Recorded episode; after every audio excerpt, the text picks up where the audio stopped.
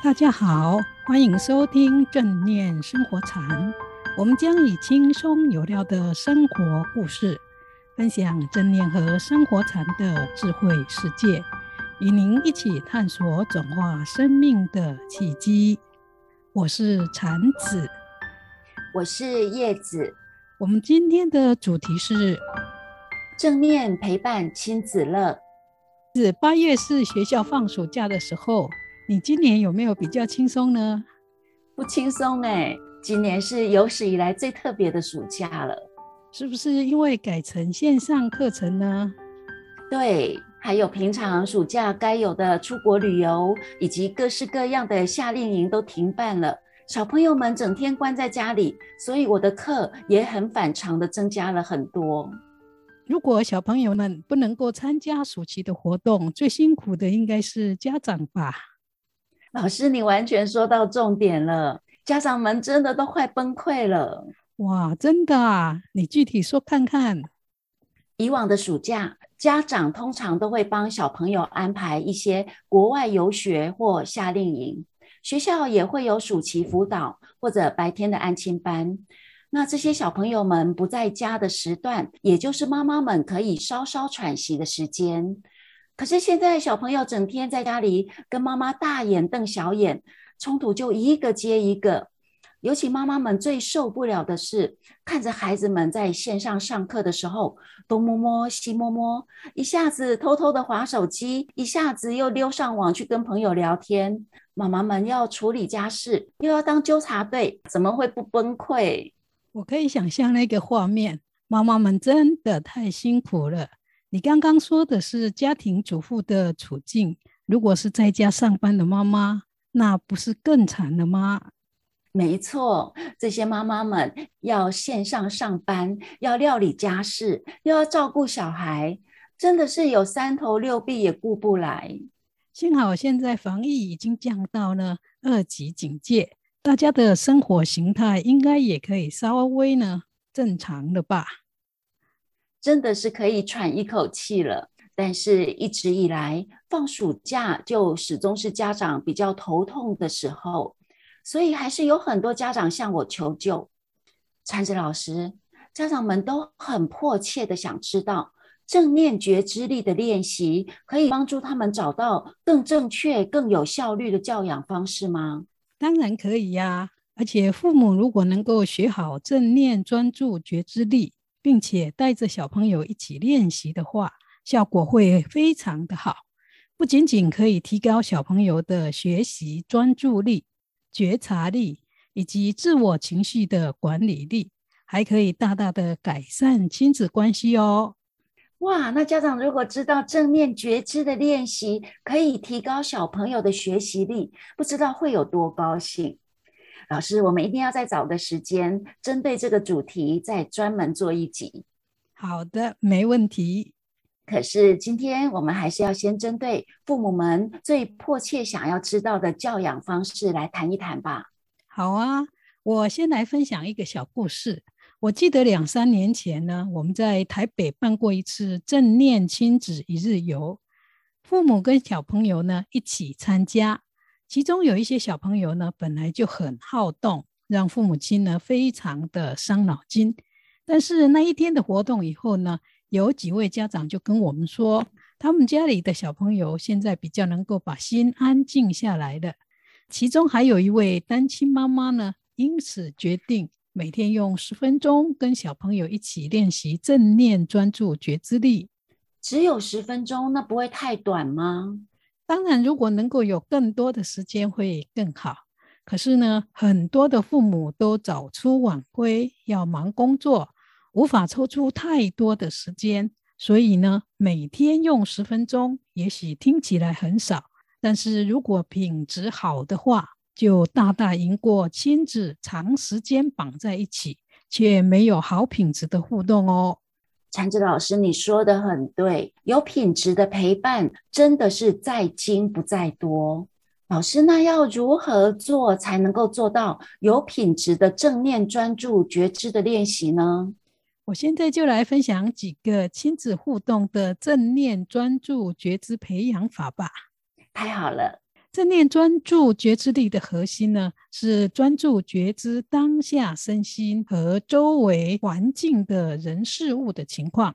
所以，要建立正念互动的亲子关系，也要记住这一个原则：在你自己跟小朋友互动的时候呢，要全心全意地投入在当下。只要父母有这样子的态度，小朋友就可以感受到他们跟父母亲的连结。即使时间很短，小朋友所需要的安全依附感也可以得到满足。所以呢，每天早上小朋友出门上课前呢，如果是年纪比较小的孩子，家长可以全心全意地抱着小朋友，看着他的眼睛，跟他说：“路上要小心，今天在学校里好好学习。”好好跟同学们相处哦。说这个话的时候呢，如果小朋友没有注意听，可以温柔地提醒他，看着爸爸或妈妈的眼睛，说再见，我要去学校了。那如果是年纪比较大的小孩，可以透过帮他们拿出门的东西，或者整理他们衣服的亲密小动作，跟他们说祝福和鼓励的话。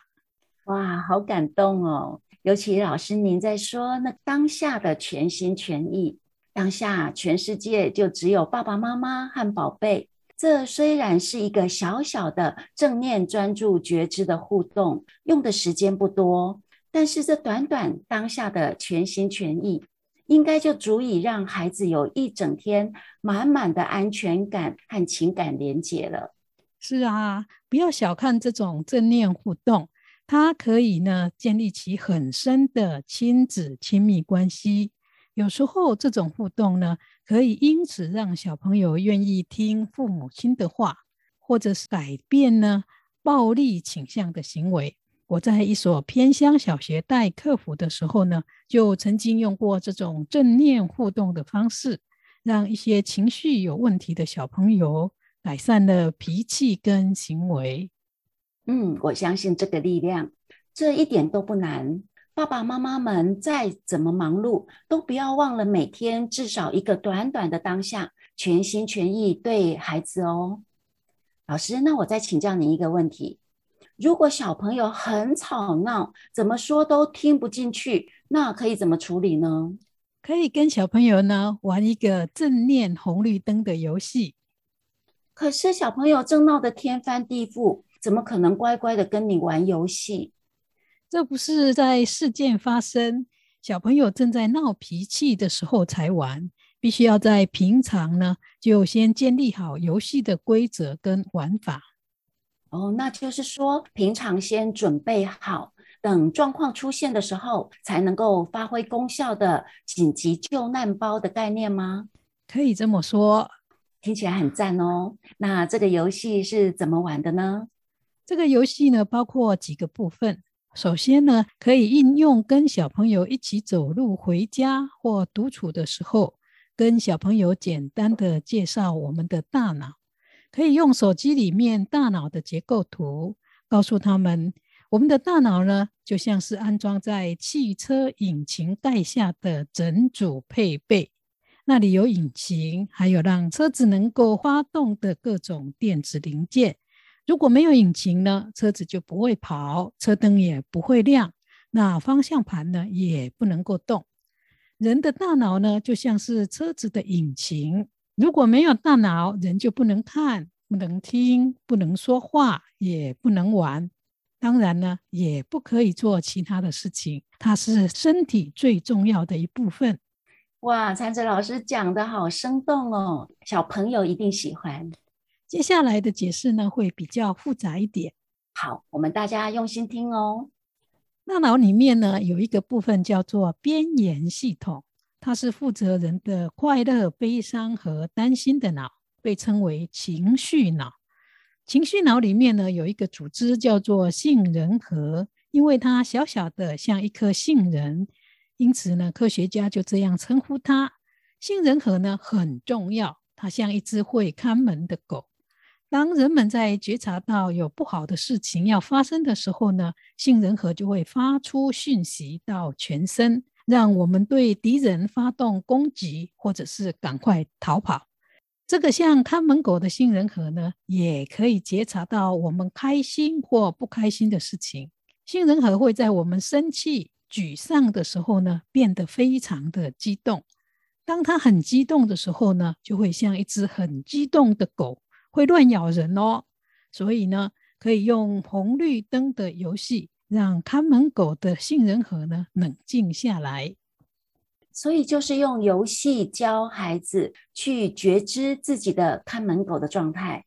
是的，那接着呢，可以用一张白纸和蜡笔画出红绿灯的图案，并且向小朋友说明：红灯代表生气的暂停，要做几个深呼吸；黄灯代表的是想想各种不同的办法，让心呢能够冷静下来。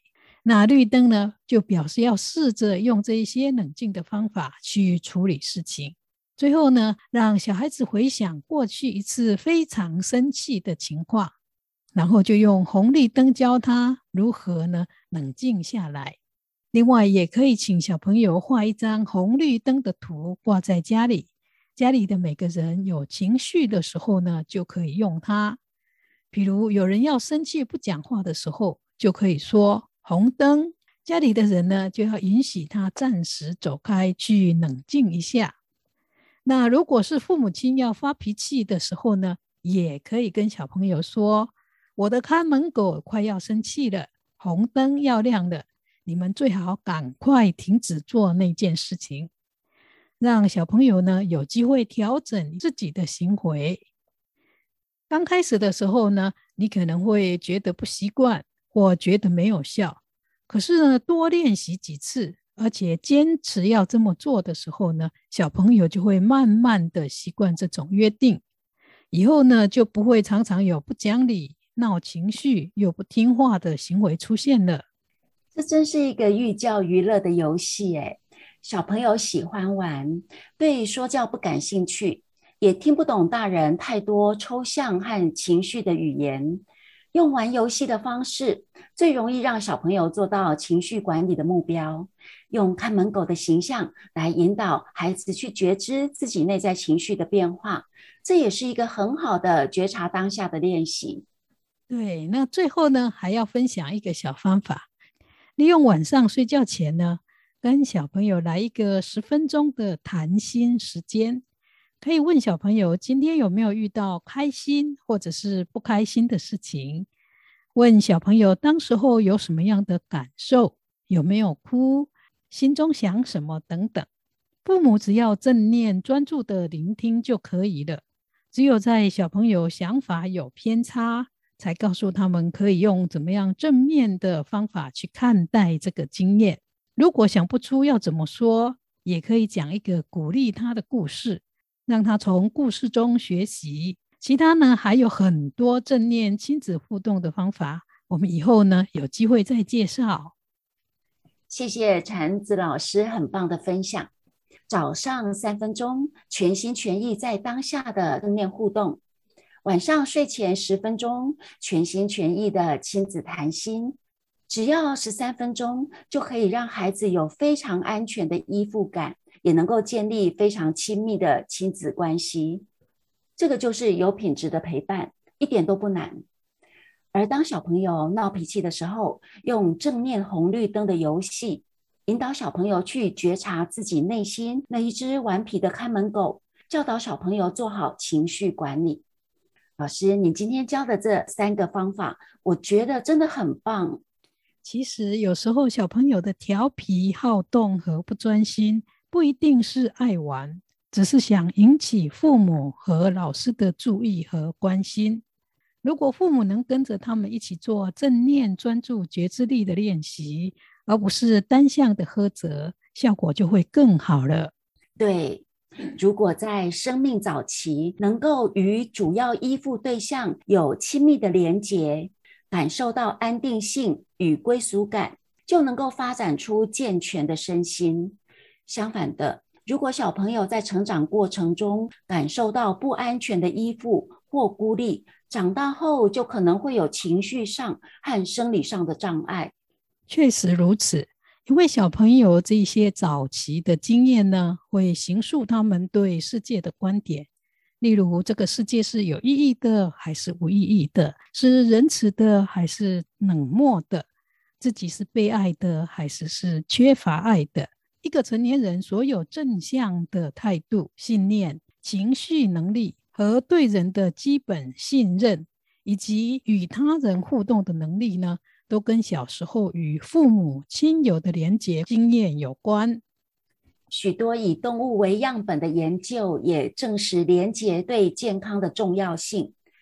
即使是同窝出生的，在孤立环境下长大的动物，永远都是功能最差的一个。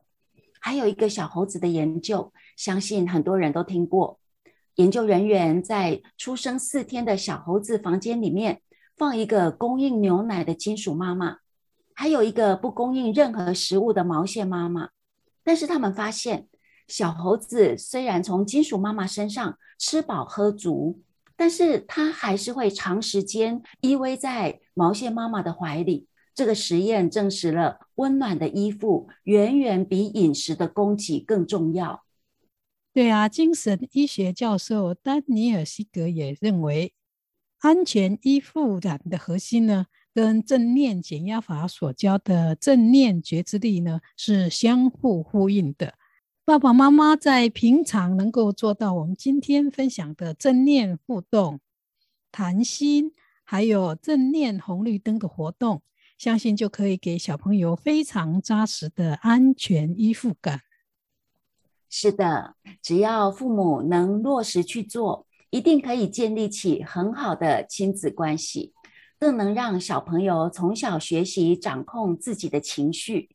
确实如此，方法有很多，但是要有效呢，就一定要去做才能够改变。有一句话说：“用想的做不到，用做的呢想不到。”谢谢禅子老师，节目也将近尾声了。老师，今天可不可以教我们一个爸爸妈妈可以带着小朋友一起做的正念小方法呢？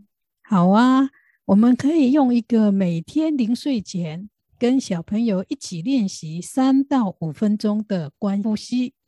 这个观呼吸的活动呢，可以先做完了以后再跟小朋友谈心，也可以呢，谈完心以后呢，再一起练习观呼吸。这样可以使小朋友睡得安稳又有幸福感，或者也可以依照小朋友当天的情况，决定先练习观呼吸，或者是先谈心。比如说，如果小朋友当天的情绪波动很大，比较浮躁的时候呢，就可以先练习观呼吸，再谈心。那如果呢，他的心比较平静，就可以先谈心，再做观呼吸。观呼吸要怎么练习呢？开始的时候呢，可以跟小朋友说：“我们来玩一个比赛数呼吸的游戏。首先呢，找一个舒服的姿势坐着，接着把身体和心安静下来，把注意力呢放到鼻端的部位，注意呼吸气息的进跟出。如果小朋友一下感受不到气息，就可以请他用食指。”横放在鼻孔凸气的地方，去感受一下气息的进跟出。小朋友感受到了，就可以把手放下来，用注意力去感受呼吸气息的进跟出。那为了让小朋友呢不会觉得无聊，可以说我们来做三分钟的比赛，看谁能够都数对。当气息呢进跟出一次的时候呢，就数一。那一直数到十，接着再从十数到一。如果小朋友还小，他不能够倒着数，就可以说数完一次一到十，就再从头一到十。看三分钟的时候呢，可以数几次的十。做完了这三分钟了以后，最后呢，可以带着小朋友修慈心的祝福。慈心祝福呢，可以念以下的句子。愿我身无病苦，心无痛苦。愿我没有敌人嗔恨。愿我平静安详快乐。接着也祝福呢，爸爸妈妈跟老师们。愿老师爸爸妈妈或者是爷爷奶奶，还有呢亲戚朋友都身无病苦，心无痛苦。愿他们都没有敌人和嗔恨，愿他们平静安详和快乐。最后呢，也要祝福世界上一切所有的人，身无病苦，心无痛苦。愿他们没有敌人和嗔恨，愿大家都平静安详和快乐。刚开始的时候。熟这一些句子的时候呢，可以写在字条上，等到背起来了，就可以不用看了。那念完了慈心的祝福了以后呢，就可以跟小朋友说声晚安，好好的睡觉了。嗯，好棒哦！亲子互动谈心，接着观呼吸，最后还有慈心祝福，相信小朋友一定可以有非常温馨、非常安心的一夜好眠。确实啊，我们节目也到了尾声，最后要祝福大家在休息观呼吸和慈心的祝福当中呢，心越来越平静，人缘越来越好，智慧也越来越增长。那我们就下周见哦，听众朋友，祝大家平安吉祥，下周见，再见。